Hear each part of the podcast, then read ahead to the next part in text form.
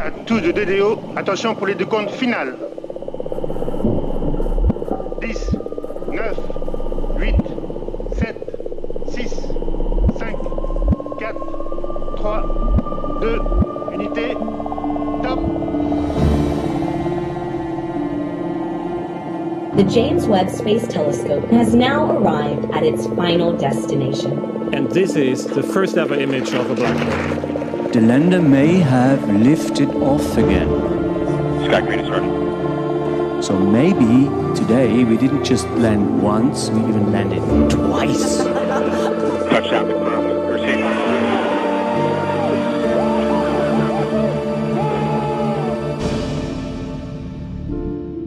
Hallo bei AstroGeo, dem Podcast der Weltraumreporter. Ich bin Karl Urban und auch heute gibt es für euch eine Geschichte, die uns entweder die Steine unseres kosmischen Vorgartens eingeflüstert haben oder die wir in den Tiefen und Untiefen des Universums aufgestöbert haben. Aber leider heute ohne Franzi Konitzer, die für einige Zeit nicht dabei sein kann. Trotzdem geht's hier bei AstroGeo weiter und wir sind ja nicht umsonst der Podcast der Weltraumreporter, der wiederum Teil der Genossenschaft Riff Reporter ist. Das heißt, ich habe sehr viele Kolleginnen und Kollegen, viele von ihnen Wissenschaftsjournalistinnen, so wie ich, die spannende Geschichten zu erzählen haben aus ihrer Arbeit, aus ihren Recherchen. Und aus diesem Grund begrüße ich heute die Yvonne, Yvonne Meyer. Hallo Yvonne. Hallo. Genau, du bist ganz neu in diesem Podcast, aber du bist auch eine Weltraumreporterin und du machst auch schon eine Weile Radio, oder?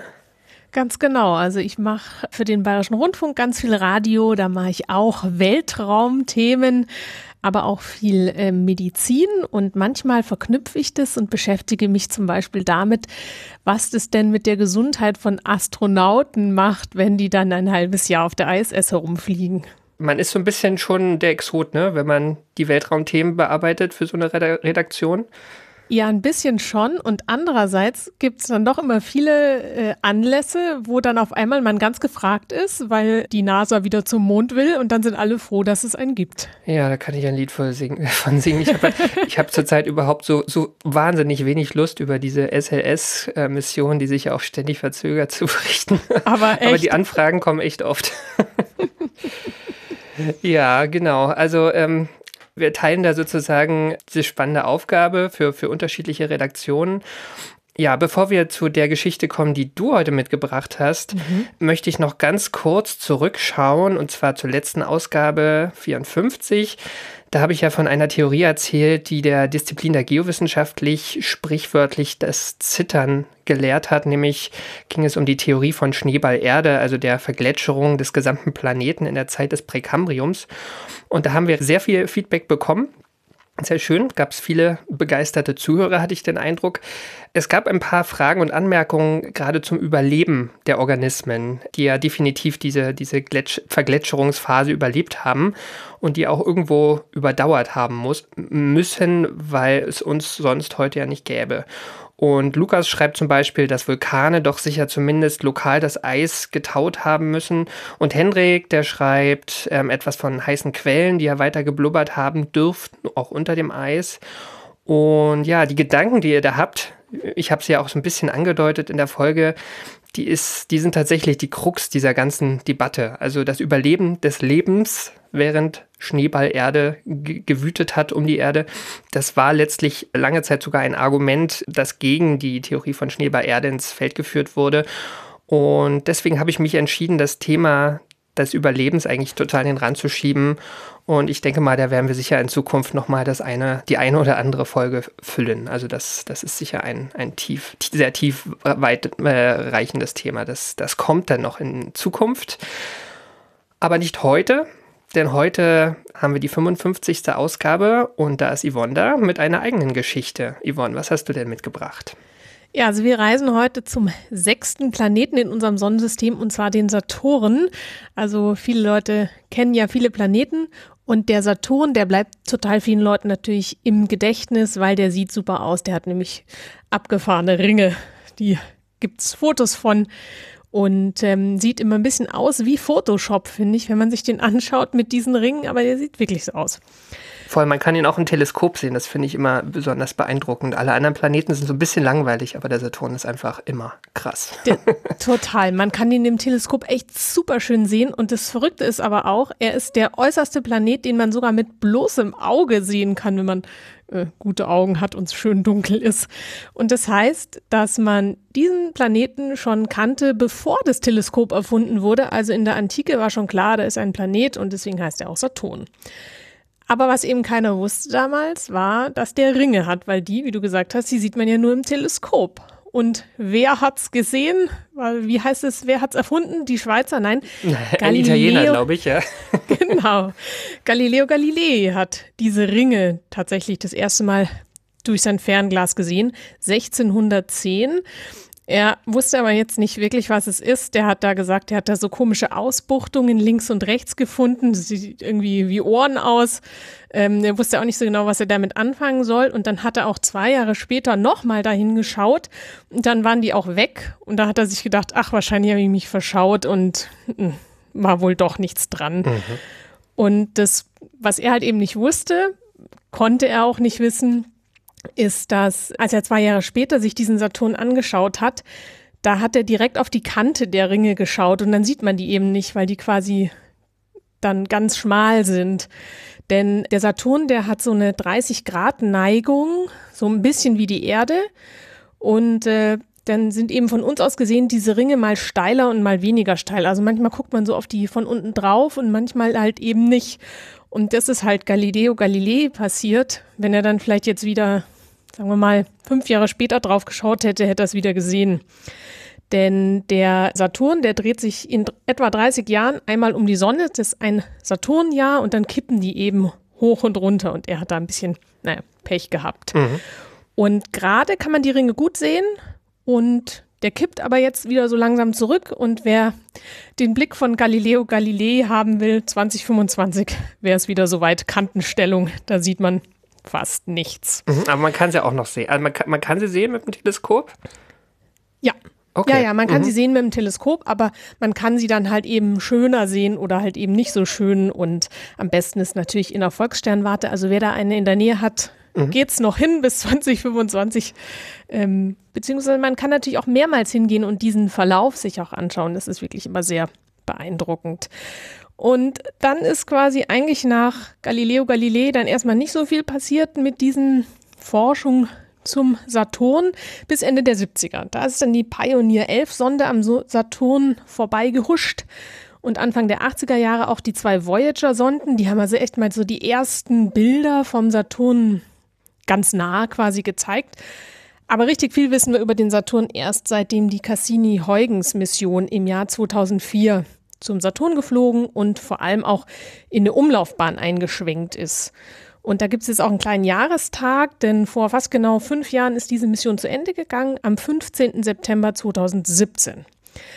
Und das kann man sich dann vorstellen, wenn so eine Sonde viele, viele, viele, viele, viele, viele Jahre um einen Planeten kreist, sammelt die einen Haufen Daten und die sind natürlich noch überhaupt nicht ausgewertet, die Daten, also nicht alle. Die wichtigsten und die schönsten natürlich schon, aber da ist noch ganz viel zu finden. Und das war wirklich eine richtig tolle Mission, die auch wieder zeigt, bei aller Freude über Flügen von Astronauten zum Mars, äh, ja, zum Mars oder halt auch zum Mond. Da, da würde ich mich tatsächlich auch freuen. Ja, ich auch. Aber man kann natürlich mit einem Astronauten nicht jahrelang um den Saturn herumfliegen und gucken, was ist da, was ist da oben los. Das kann man halt nur mit einer nicht astronautischen ähm, Mission. Und die ist zwar, zwar irgendwie nicht so auf den ersten Blick nicht so cool, aber auf den zweiten Blick ist sie natürlich unfassbar cool. Also es gab einerseits diesen Orbiter, also den, die Cassini-Sonde, die um den Saturn, aber auch um die Saturnmonde rumgeflogen ist. Also was mich beeindruckt hat zum Beispiel, die haben Gewitter beobachten können in der Atmosphäre von Saturn. Da gab es Blitze, die tausendmal so viel Energie hatten wie die Erde. Und die haben auch sich die Saturnmonde angeschaut. Zum Beispiel hat man herausgefunden, dass der Mond Enceladus ein unterirdisches Meer hat. Und Wasser im Weltall, klar, da denkt jeder gleich, Leben, da könnte es Leben zu finden sein. Da ist man jetzt wirklich ganz scharf drauf. da nochmal ein bisschen näher hinzukommen. Und es gab auch eine Landefähre Huygens, also Cassini-Huygens, so hieß ja die Mission. Und die Landefähre wurde von der ESA gebaut und die ist dann auf dem Mond Titan gelandet und hat da Methanseen fotografiert. Also wirklich eine, eine ganz andere Welt ich, ich finde also diese Mission, äh, die, die hat mich irgendwie auch ja begleitet irgendwie über die Jahre und ich, ich finde, äh, das sind so, so ein paar Highlights, die ich fast spannender finde, also manche astronautischen ähm, Hüpfer irgendwo. Ja. also also gerade diese, diese Huygens-Landung, das, das war schon echt beeindruckend. Ich habe auch mal mit der Linda Spilker, ich glaube, die war Missionswissenschaftlerin von der, von der Cassini-Mission und auch seit den 80er Jahren, äh, als, oder mhm. ich glaube in den 70ern, wo die angefangen haben, diese Mission zu planen, dabei und ähm, das ist schon interessant, wenn man sich überlegt, was, was da an, an Wissen aufgehäuft wurde seitdem. Ne? Also gerade so diese, äh, diese Highlights, die du jetzt erwähnst, ist ja nur ein ganz kleiner Teil letztlich. Ganz klein. Ne? Genau. Fast nichts eigentlich. Ja, ja. ja, und natürlich, klar, wenn wir uns überlegen, wo gehen wir mit einer Menschen-astronautischen Mission hin, also wir wollen alle zum Mars, nicht nur, weil wir den Mars super spannend finden, sondern weil es realistischerweise der einzige Planet noch ist, auf den wir gehen können. Das alles andere ist halt entweder zu weit weg oder Gas oder also, ne? Und Saturn kann man halt nur ohne Astronauten mhm. besuchen. Und natürlich hat Cassini auch die Ringe untersucht. Das ist ja natürlich klar, wenn man zum Saturn fliegt, muss man sich ja die Ringe anschauen. Und da haben sie was echt Kurioses ja, entdeckt, herausgefunden. Weil ähm, erstens, das wusste man schon, dass die Ringe um den Saturn ja fast ausschließlich aus Wassereis bestehen, also Wassereisbrocken. Aber die haben dann die Daten ausgewertet und haben festgestellt, die Ringe sind nur knapp 100 Millionen Jahre alt. Klingt es immer viel, aber quasi im Vergleich zum Alter des Sonnensystems sind es Kleinkinderringe, weil das Sonnensystem ist ja 4,5 Milliarden Jahre alt und diese Ringe eben nur 100 Millionen. Und da haben sie sich natürlich gefragt, äh, wo kommen jetzt eigentlich diese Ringe her? Und da wurde viel rumdiskutiert und spekuliert und ausgerechnet. Und jetzt gerade gab es eine neue, ziemlich plausible Erklärung von Forschern, die da sich mehrere Sachen überlegt haben. Und das total Schicke dran ist, die erklären mit ihrer Theorie, mit ihrer Hypothese nicht nur, wo diese Ringe herkommen, sondern auch, warum der Saturn in dieser Achse geneigt ist, und zwar um diese etwa 30 Grad, ziemlich genau 26,73 Grad, für die dies genau interessiert. Mhm. Und was ich irgendwie spannend fand, ist, dass das wieder eine Forschung ist, wo man sieht, die schauen sich eigentlich was anderes an und klären damit noch zwei, drei andere Sachen mit auf. Das ist irgendwie spannend, wenn man so, ja, sowas findet, weil ähm, Bisher ist man so etwa im Jahr 2000 so ist man davon ausgegangen, dass Neptun und Saturn, also Saturn, der mit den Ringen und Neptun, das ist der äußerste Planet in unserem Sonnensystem, so ein schöner blauer Planet, die beeinflussen sich in ihrer Schwerkraft gegenseitig. Die sind beide fast gleich geneigt. Und da hat man eben dann quasi so im Jahr 2000 festgestellt, ja, also wahrscheinlich ist Neptun mit seiner Schwerkraft dafür verantwortlich, dass der Saturn so geneigt ist. Mhm. Fanden alle gut. Und dann flog Cassini zum Saturn und hat Daten geschickt und dann ging diese Rechnung nicht mehr auf. Der Saturn war zwar geneigt, wusste man, aber eben nicht geneigt genug, um wirklich in diesem Einfluss vom Neptun zu sein. Ja, da steht man dann irgendwie da und ein Astrophysiker, der steht nicht nur da, sondern der rechnet dann halt. Und die haben dann eben gesagt, hm, wie kann das sein? Wie kann das sein, dass der irgendwie so in Kombi mit dem Neptun ist, aber nicht ganz. Der muss sich da wieder irgendwie gelöst haben von dieser Schwerkraft vom Neptun. Ich glaube, hat dieser Forscher gesagt, es muss noch einen weiteren Mond rund um Saturn gegeben haben, der eben diese Neigung vom Saturn selbst beeinflusst hat. Aber den gibt es jetzt nicht mehr. Der muss irgendwie verschwunden sein. Mhm. So, also wir haben einen Mond, der mal da war, der dann wieder weg war. Tja, jetzt quasi kommt unsere schöne Kombination zu dem, zu den Ringen.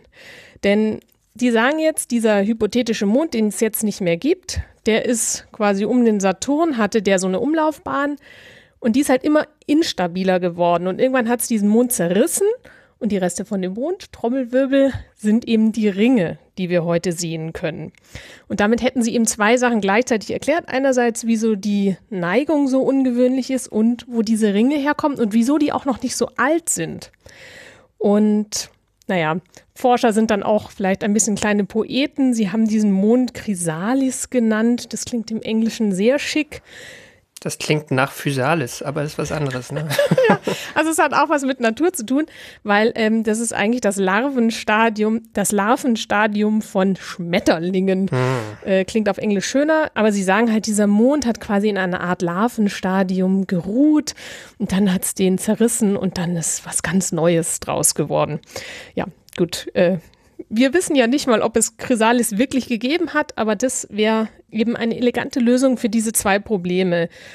Warum ist der Saturn um diese 26,73 Grad geneigt? Wo kommen die Ringe her und warum sind sie so jung?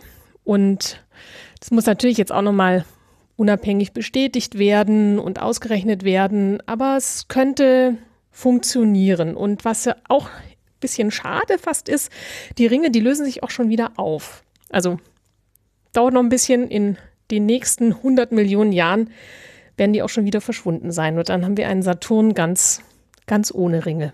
Ja, als Mensch sage ich 100 Millionen. Das ist nicht schlimm. Als Geologe sage ich, ja, okay, das ist bald. Ja. genau, ist nicht mehr so lange. Also die meiste Zeit seiner Existenz hat der Saturn eben gar keine Ringe. Äh, und wir denken ja, das ist der, der Planet mit den Ringen. Und dabei ist es eigentlich nur so ein kleiner Augenblick in seiner, in seiner Zeit. Und das war die Geschichte von den Ringen und von Cassini. Und das heißt, jeder, der vorhat, in den nächsten 100 Millionen Jahren nicht zu sterben, sollte dringend sich die Ringe noch angucken, bevor sie wieder weg sind. Dankeschön, Yvonne.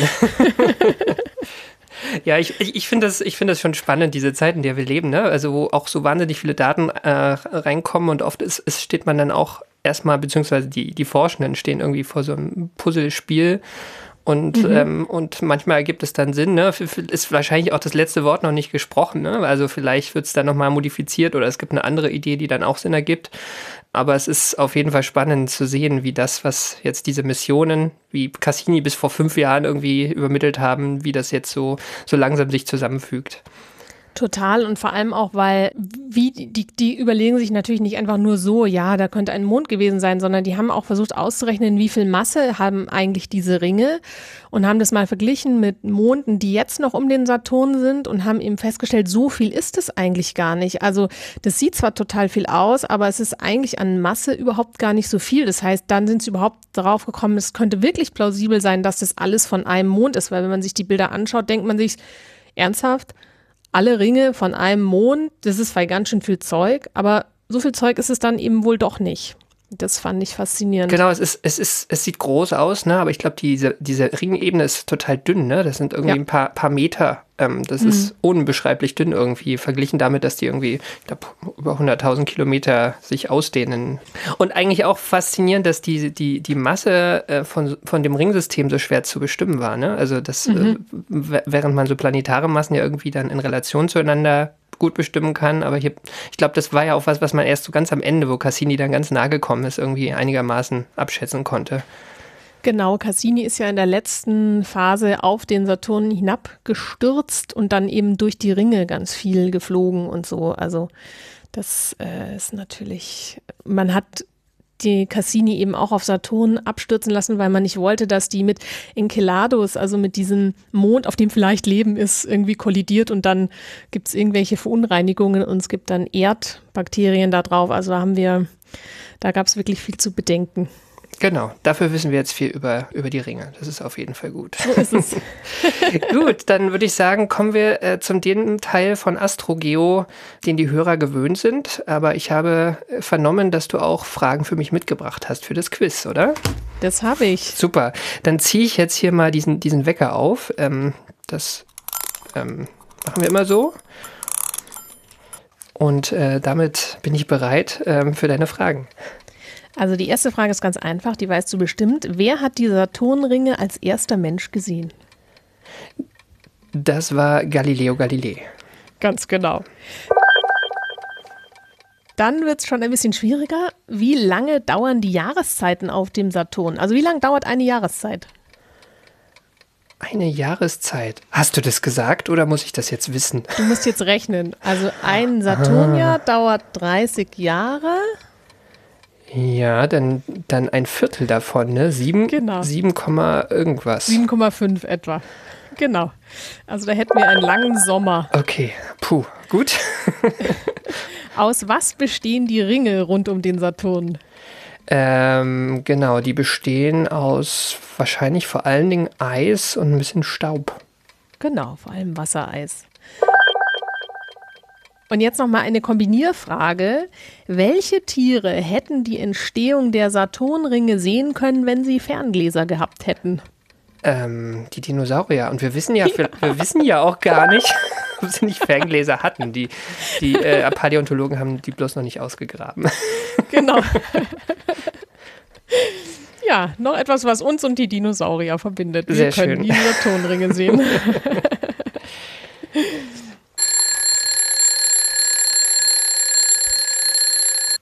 Ja, sehr schön. Dann ähm, danke ich dir für deinen Gastauftritt hier.